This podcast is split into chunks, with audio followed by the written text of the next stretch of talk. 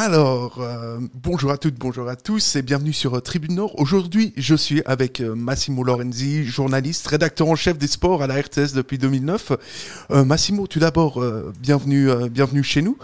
On sait que dans votre carrière, vous avez enseigné au centre de formation de la RTS en 2005, c'est exact? Oui, en fait, j'étais responsable de la formation, de l'engagement et de la formation des stagiaires pendant quelques années. Oui, c'est juste.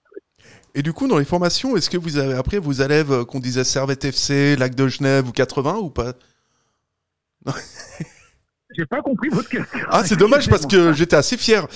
Euh, je disais, est-ce que quand vous, est-ce que vous avez appris à vos élèves qu'il fallait dire Servette FC, Lac de Genève ou 80 Non. Non, non, non, non, non, je sais faire la part des choses.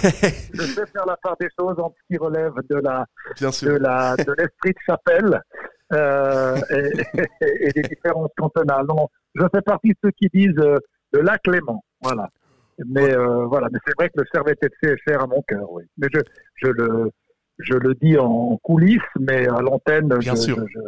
et dans mon travail, je fais la part des choses avec, avec Servette et le reste. Mais c'est vrai que je suis attaché à ce club depuis tout petit. Oui. Oui, parce que de manière un peu plus, un peu plus sérieuse, euh, vous êtes un, vous êtes enfant de, vous êtes un enfant d'immigré et vous êtes arrivé en, Suisse dans votre, alors que vous étiez enfant. Quel est votre rapport finalement avec euh, avec Servette dans votre dans votre jeunesse? Ben, Mon père était mon père était un ouvrier et à l'époque, dans les années 60, le seul loisir des, ouvriers, c'était euh, la télévision, mais qui n'était pas aussi puissante qu'aujourd'hui, aussi présente qu'aujourd'hui.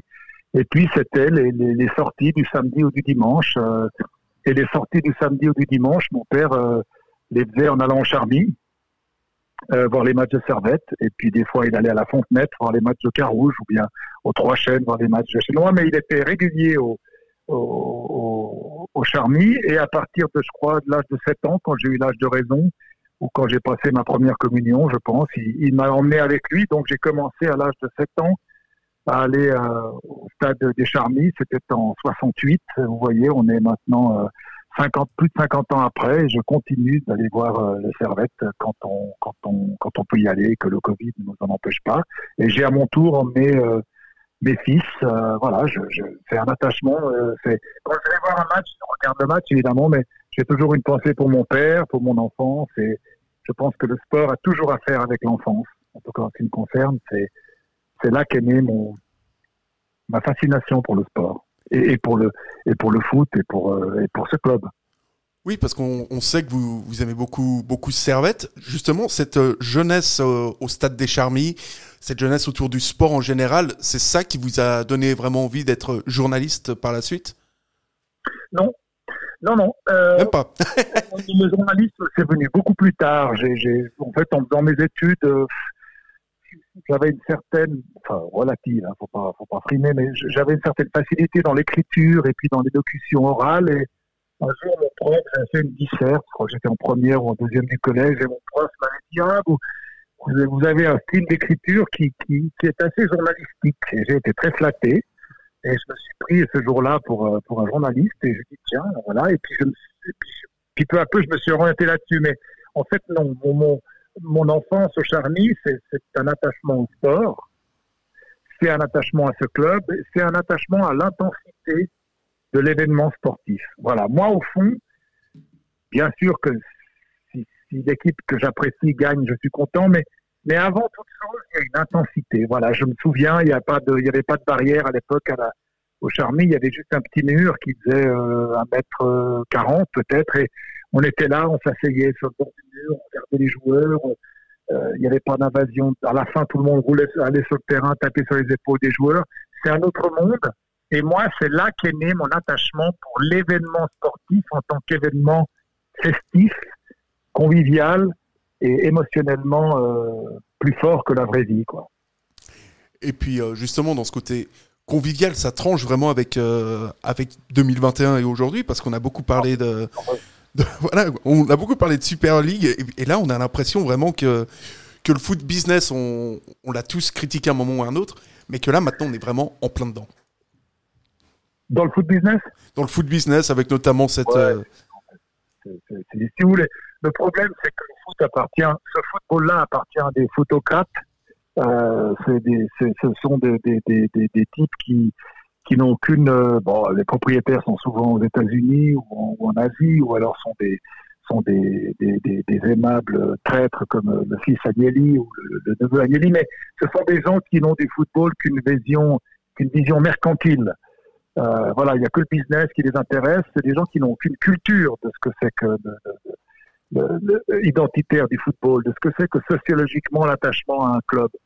cette histoire de Super League, elle montre d'abord qu'ils sont incompétents dans leur préparation, parce que quand on prépare une ligue pareille, on se demande sur l'impact que ça aura sur les fans. Ils n'y ont même pas pensé. Ils, ont été, ils pensaient que ça allait se faire tout seul. Et ce sont des gens qui sont euh, très riches, très puissants, mais dont le niveau d'impréparation euh, est, indigne d'un stagiaire en, économie, en management.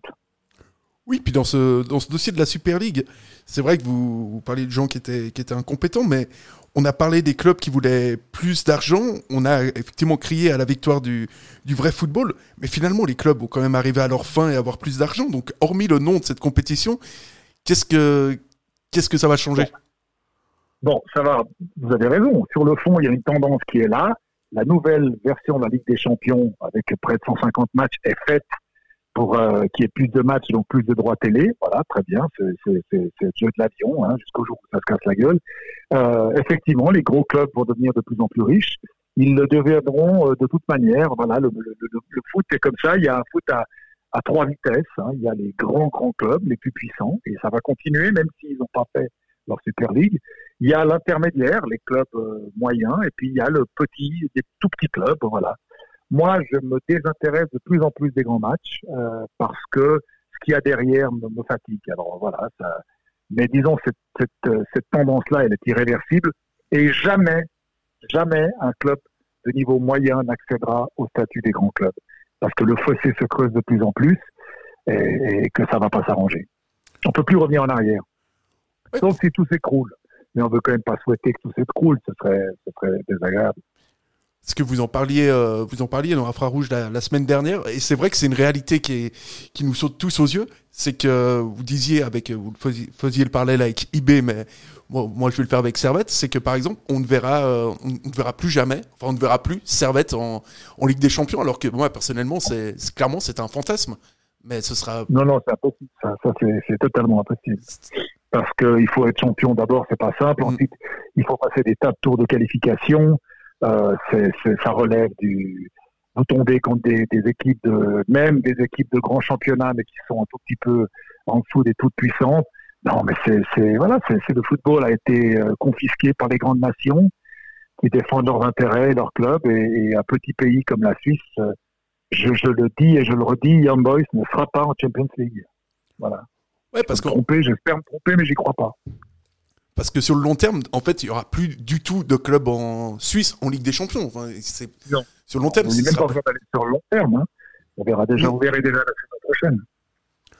Ouais, donc euh, donc on sent vraiment un football là qui, on le sentait depuis. À deux vitesses, voire à trois vitesses. Ouais. Alors on va faire la coupe des pauvres, une petite coupe euh, dont je sais même pas le nom d'ailleurs, qui se jouera jeudi, et puis euh, les pauvres se débrouilleront là-dedans.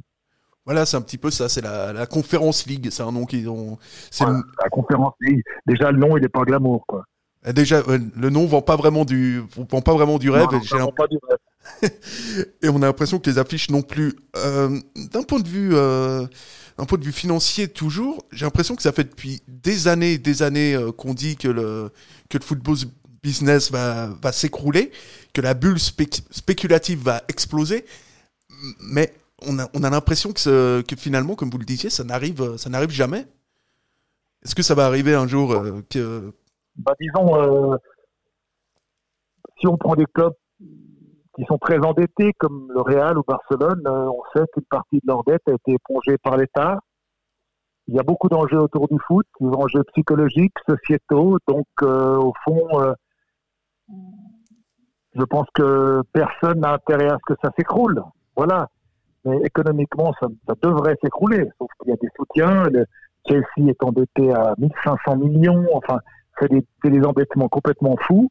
Mais il y a des autres intérêts qui font que euh, on maintient le système parce que euh, une Europe avec un football effondré, ce serait pas très bon. Il y a d'autres intérêts qui m'échappent. Mais je pense que c'est une bulle. En tout cas, les droits TV sont une bulle. et qu'elle devrait exploser si on était dans une vraie logique économique.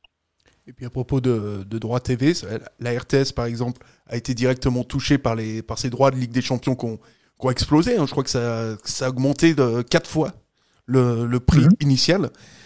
Euh, mhm. C'était vraiment, enfin, je veux dire, c'est même pas que c'est un peu trop cher ou, ou, c'est. Non, c'est différent. Nous, on a un média de service public. Moi, j'ai pas envie de mettre euh, tout mon argent à acheter des droits du foot et puis à sacrifier l'athlétisme, le cyclisme, le ski, euh, les Jeux Olympiques et tout ça. Non, non, c'est exclu. C'est une surenchère scandaleuse. On a décidé de ne pas y aller. On a bien fait. On ne veut pas alimenter ça.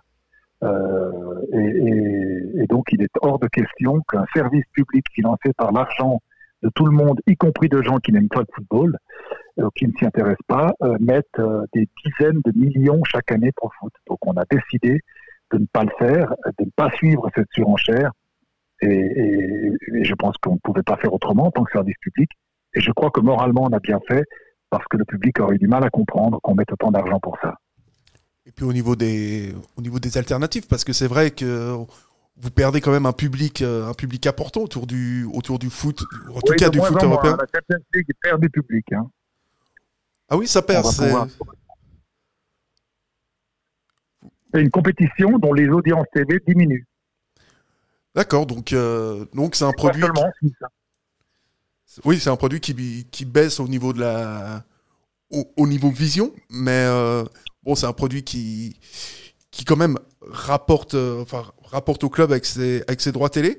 À la RTS, comment est-ce que vous allez faire? Quelle alternative vous allez trouver il n'y a pas d'alternative. C'est un renoncement à un système qui, est, qui n'était plus jouable pour nous. Il n'y a pas d'alternative. Il n'y aura pas de foot le mardi soir. On ne va pas mettre une alternative à la Ligue des Champions. Il n'y en a pas. Oui, je disais. on a C'est tombé. On fera une émission de fin de soirée. Mais euh, cette compétition-là, hmm à ce prix-là, c'est absurde. C'est absurde. Donc on a décidé de ne pas rentrer dans la logique de l'absurde. C'était une surenchère folle. Oui, puis quand je, quand je parlais d'alternative, je me disais au niveau de l'offre euh, l'offre du football, est-ce que vous allez peut-être privilégier les, les, les, équipes féminines, par exemple, ou, euh, ou plus le foot euh, non, mais, non, mais, il n'y aura pas d'alternative le mardi soir.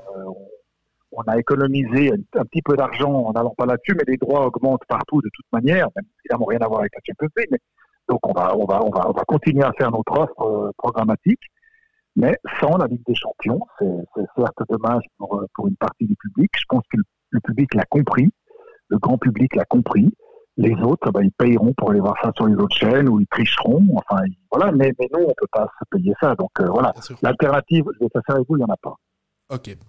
Donc, euh, donc je posais aussi la question sur euh, est-ce que euh, demain, enfin dans les, même dans les mois qui, qui viennent, est-ce que vous allez donner du coup plus de visibilité au football, au football féminin On pense bien sûr au club de. Oui, oui, on va suivre de très près l'Euro 2022. ça c'est sûr. La Suisse est qualifiée. Et puis le reste, les grandes compétitions, oui, on les suivra un peu plus, mais c'est pas ça. On va pas remplacer la Champions League. Simplement, on a, déjà décidé il y a quelques années de, diffuser plus de foot féminin, mais on ne peut pas comparer ça avec la, la Champions League, évidemment. Puis, puis on peut le comparer à quoi finalement? Ça marche bien les audiences euh, pour le. Non, non, non, mais, on est au début du truc. Mmh. oui, oui, tout à euh, fait. Les audiences du Coupe d'Europe ou du Coupe du Monde sont allées en augmentant, mais on est au début. Non, non, les audiences sont faibles, mais c'est pas grave. On n'est pas là pour. Euh, vous savez, on, ne diffuse pas du sport pour faire des audiences. On diffuse du sport parce qu'on pense que ça fait sens d'avoir telle ou telle offre. Hein. On ne court pas après les audiences, on n'est pas une chaîne privée. Nous, on a un mandat de service public, on considère que le foot féminin est un sport qui émerge et qu'il faut essayer de l'accompagner. Et donc, on a acheté les droits pour les grandes épreuves, du Monde, l'Euro. Et puis, pour ce qui est du championnat suisse, c'est encore très inégal. Et on a diffusé certains matchs, euh, et on a diffusé notamment des matchs des, des Servettes Fénois. Mais, disons, oui, non, c'est pas comparable avec le foot masculin, il faut être sincère. Et c'est normal. Historiquement, ça vient de, c'est tout frais le foot féminin. Quand c'est tout frais, 10, 15, 20 ans, c'est rien par rapport au foot masculin. Hmm. Oui, oui, c'est sûr que faut, faut bien que ça se fasse euh, un moment ou un autre, et puis euh, ça, va, ça va évoluer, on n'en doute euh, pas une seconde. moi, j'avais encore une question. Je me demandais, finalement, quel est l'avenir de la diffusion du football sur le, sur le service public? Parce qu'à vous entendre, on a l'impression que c'est. Ça va. Ça non, Le grand, le football, c'est très simple. Le football glamour, le football des riches, le service public, c'est fini. Voilà, ça, ça, ça, disparaîtra, ça ne reviendra pas. En tout cas, pas dans les 3, 4, 5, 6 ans. Voilà. Parce que c'est hors de prix, on ne peut pas se permettre ça. Je ne peux pas mettre 40 millions par année pour acheter des droits du foot. C'est disproportionné, c'est fou. ce football-là, bah, ceux qui veulent le suivre, ils payeront. Moi, je, je libre à eux, c'est pas un problème. Pour voir Madrid, euh, Chelsea, euh, voilà. Le foot national, celui dans lequel évolue Servette, je pense qu'ils ont besoin de nous. Ils ont besoin du service public. Donc là, on va payer des droits, on va produire des matchs. Parce que ça compte de produire un match avec des caméras et des techniciens. Hein. On, va le, montrer encore, on va le suivre. Et puis, euh, donc celui-là, je pense qu'on est important. Et puis les grandes compétitions de type mondial ou euro, pour l'instant, on est dedans parce que la FIFA et la l'UEFA ne veulent pas privatiser euh, complètement ça. Mais, ça mais, voilà, ça c'est à moyen terme. À long terme, je pas vous dire. D'accord, donc on va. Euh, en tout cas, merci beaucoup pour, pour ces éclaircissements. Et puis, et puis, en tout cas, on vous souhaite un excellent vendredi, puis par extension, un super week-end avec merci ce magnifique temps. merci de votre attention et à vous aussi, et à tout le monde. Merci. Merci beaucoup et je vous souhaite euh, évidemment une bonne journée. Merci beaucoup, Massimo Lorenzi. Merci, bye bye, au revoir. Au revoir. Au revoir.